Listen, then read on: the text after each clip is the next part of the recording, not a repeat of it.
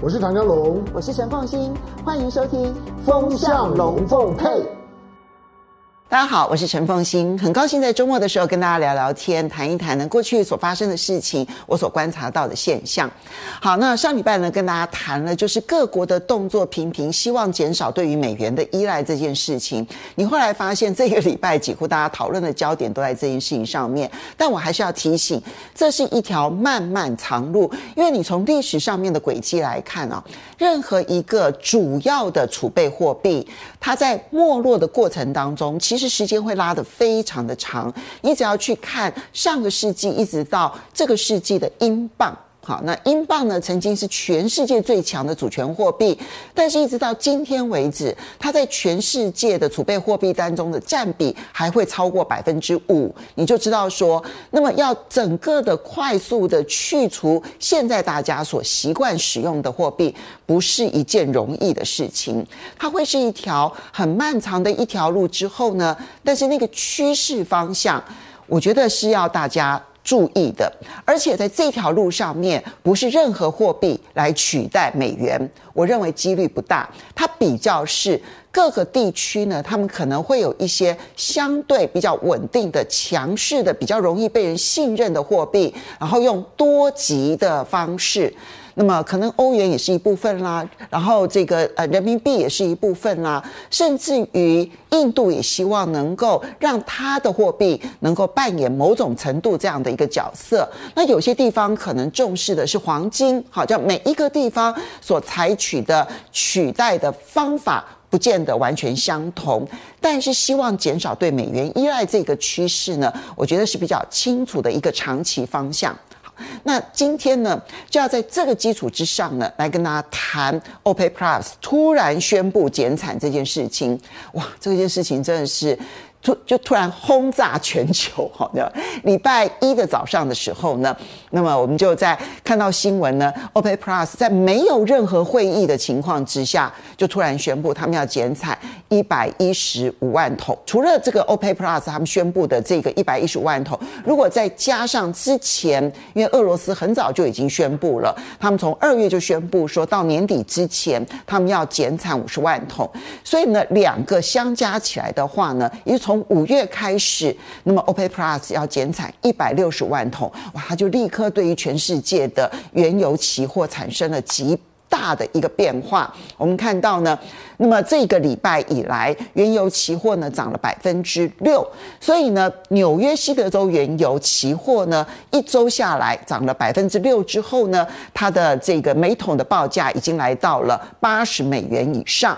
最低的时候曾经低于七十美元，但在短短的这个不到一个月的时间，从三月中旬到现在，它已经来到了八十美元。而另外一边的北海布兰特原油也是在很短的时间之内，从七十美元这附近呢，一口气已经来到了一桶八十五美元这附近。那这件事情啊，当然对全世界此时此刻的影响是非常大的。我先做一个简单的结论，它让全世界呢停滞性通膨的几率再度的往上升高。它是两个我们过去认为不会同时出现的现象。它在一九七零年代的时候曾经出现过，会不会在此时此刻重演？这就是我们现在观察的重点。一九七零年代呢，那个时候呢，第一次的石油危机，再加上第二次石油危机，我想大家如果去查停滞性通膨，或者去查第一次石油危机跟第二次石油危机的话，都可以看到在那个时候呢所发生的一个情况。欧佩组织呢组成了之后呢，然后提高油价，提高了油价，一方面呢，当时的联准会呢因应货币政策不当，所以导致呢大家对于通膨的预期越来越高，越来越高，越来越高。可另外一方面呢，经济上面呢，却是被压抑的非常的惨。好，那不但是这个偶尔还会有衰退、负成长，相当的严重。整个一九七零年代最好的一个时刻点，经济成长率也都非常的低。好，那个停滞性通膨的那个年代，带给全世界的教训非常的大。然后最后呢，是以联准会呢一口气将利率拉升到了百分之二十的情况之下呢，先解决了通膨，然后后面再花十年的时间去对付经济衰退。所以你就会发现，那整个二十年从痛苦的停滞性通膨到痛苦的高利率，然后呢再来解决衰退，其实花了相当长的一段时间。但是从一九九零年代之后，那全球认为我们已经解决了停滞性通膨，但是从去年开始，我就跟大家提过。要小心注意，它有可能重新上演停滞性通膨。那么它上演的原因，其实跟一九七零年代是不尽相同的。一九七零年代呢，停滞性通膨，很多人都认为那就是成本拉动的，因为这个当时呢，就是石油输出国组织呢控制了全球的油价，导致了那个时候。整个的成本拉升啊，那所以呢，那个年代呢是成本拉动的通货膨胀。可是成本拉动的通货膨胀呢，只是削弱了每一个人的消费能力，因此经济是衰退的。可是现在他们认为说，全世界对于石油的依赖其实是非常低的。那么在这种情况之下，应该不会有任何的原物料的上涨会导致严重的通膨。那么在这样的情况之下，不会有成本拉动的通膨，那就不至于会产生一方面通膨，但是另外一方面呢，消费的这个需求反而是下降的情况。所以从一九九零年代之后，就觉得我们已经解决了停滞性通膨了。可是。去年我跟大家提过说，其实它现在的通膨已经变得非常的复杂了。很多人认为说这个是供应链的短缺造成的，我要告诉大家，从头到尾它就不是供应链短缺造成的。一方面它有成本拉升，比如俄乌战争导致的油价跟原物料的这个上涨；但另外一方面，它其实是有去全球化之后所导致的价格上涨。然后呢，第三个部分它是有绿色通膨所推升的价格上涨，但第四个部分是因为新冠疫情之后所导致的劳动力短缺所带动的上涨。所以这一次的通膨的原因，我刚刚提的这四点，它就解决上面变得更加的困难。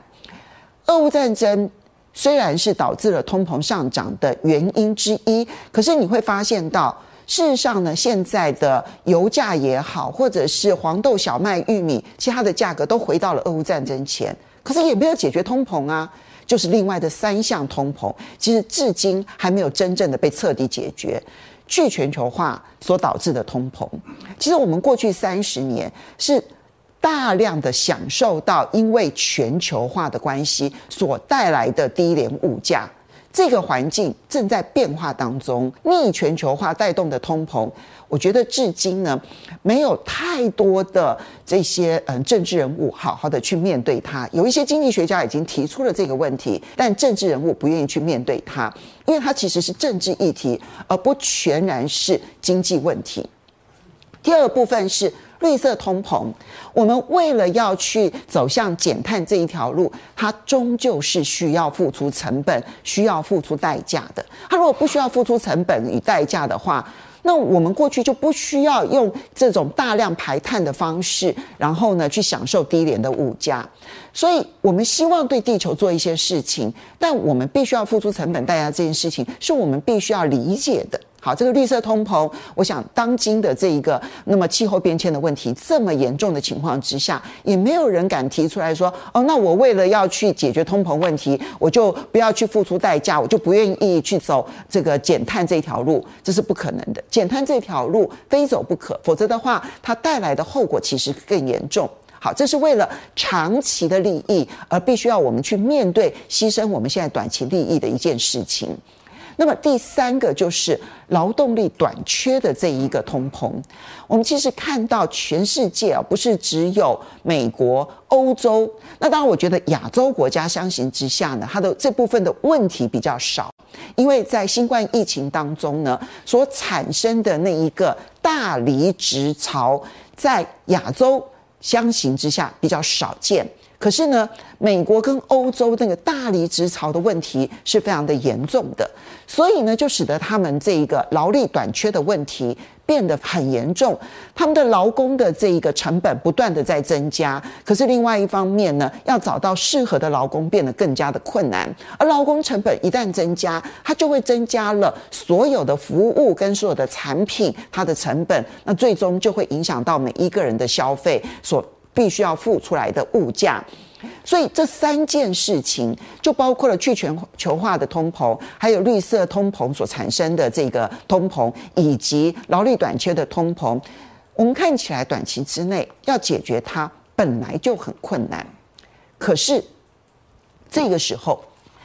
本来看到俄乌战争这样子打得那么冗长的一个战争呢，我们看到很多的原物料其实都已经回到了一个一个相对比较低廉的一个状状状态呢。好不容易觉得因为原物料所带动的通膨应该可以被解决了，没想到。我觉得这一次 OPEC Plus 啊，突如其来的举动，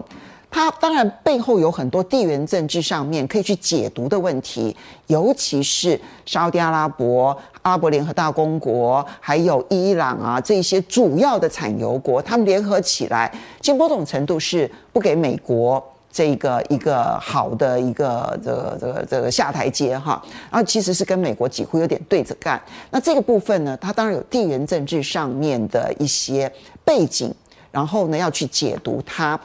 那我今天呢不去额外的在这件事情上面多做说明，但无论如何，沙特阿拉伯跟伊朗之间的和解，而带动起来的包括了叙利亚跟阿拉伯联合大公国之间的和解，然后还有包括了土耳其跟埃及之间的和解，还有包括了沙乌地跟叙利亚之间的和解，还有包括了沙乌地跟也门之间的和解。你要知道，这个大和解的中东呢，现在出现之后。它就会使得产油国更团结，而且产油国越来越不需要美国的安全保证。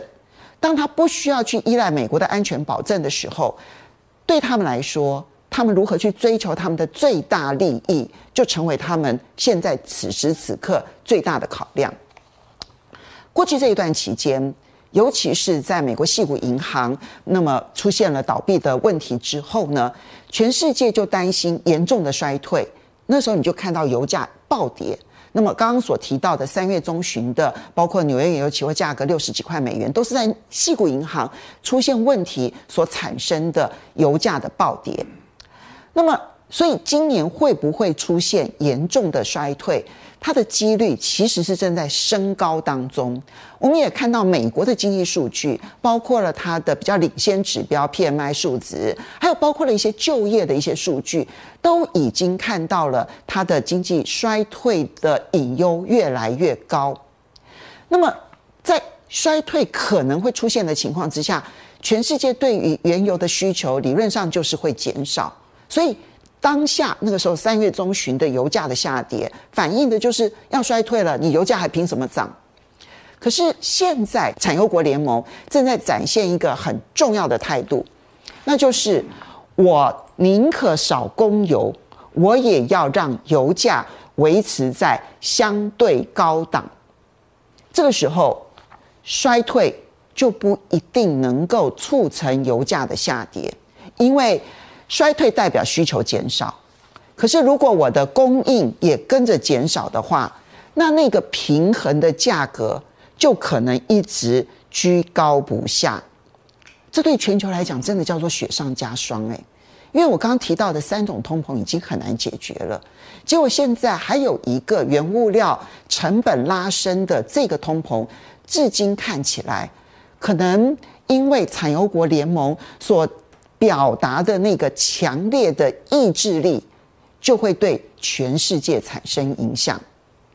不会是只有美国受影响，全世界只要是原油消费国都会受到影响。当，现在已经有很多人在预估，如此一来的话。年底之前到底油价会到多少？我现在看到的报告从九十美元到一百美元不等啊，一桶。那你现在看说，以北海布兰特原油来讲，现在是八十五美元。如果说今天要涨到年底是九十五美元到一百美元，那表示说它大概还有百分之十到百分之十五的这个空间要上涨，会不会到这么高？呃，理论上来讲，目前产油国组织。展现了这样子的一个意志力，只有在一种情况之下，油价不会到这么高，那就是经济比我们想象中的更加衰退，更严重。我们要小心注意。我刚刚为什么做出来的结论是要告诉大家说，我们不是去预估油价到多少，而是要提醒大家，停滞性通膨在此时此刻可能会变得几率更高。一方面，原本的绿色通膨、去全球化通膨，还有劳力短缺通膨还没有解决。可是这边的成本带动的通膨，我不敢说油价一定会一路飙升上去，因为你不知道衰退到什么样的程度。如果说油价它不会一路的飙升上去，而维持在一个一定的水准，这边比如说一桶八十美元这附近，我希望让原物料价格降低来。进一步的解决我刚刚所提到的去全球化的通膨，还有这个绿色通膨，我就变得做不到。那这个时候通膨可能就会居高不下，很难解决它。可是另外一方面，这些通膨其实都跟需求无关，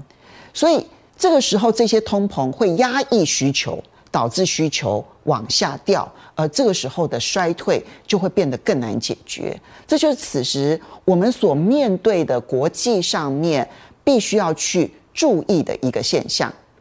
好，所以嗯，今天呢，从产油国联盟呢突如其来的减产，我们去看到产油国联盟在维持高油价的决心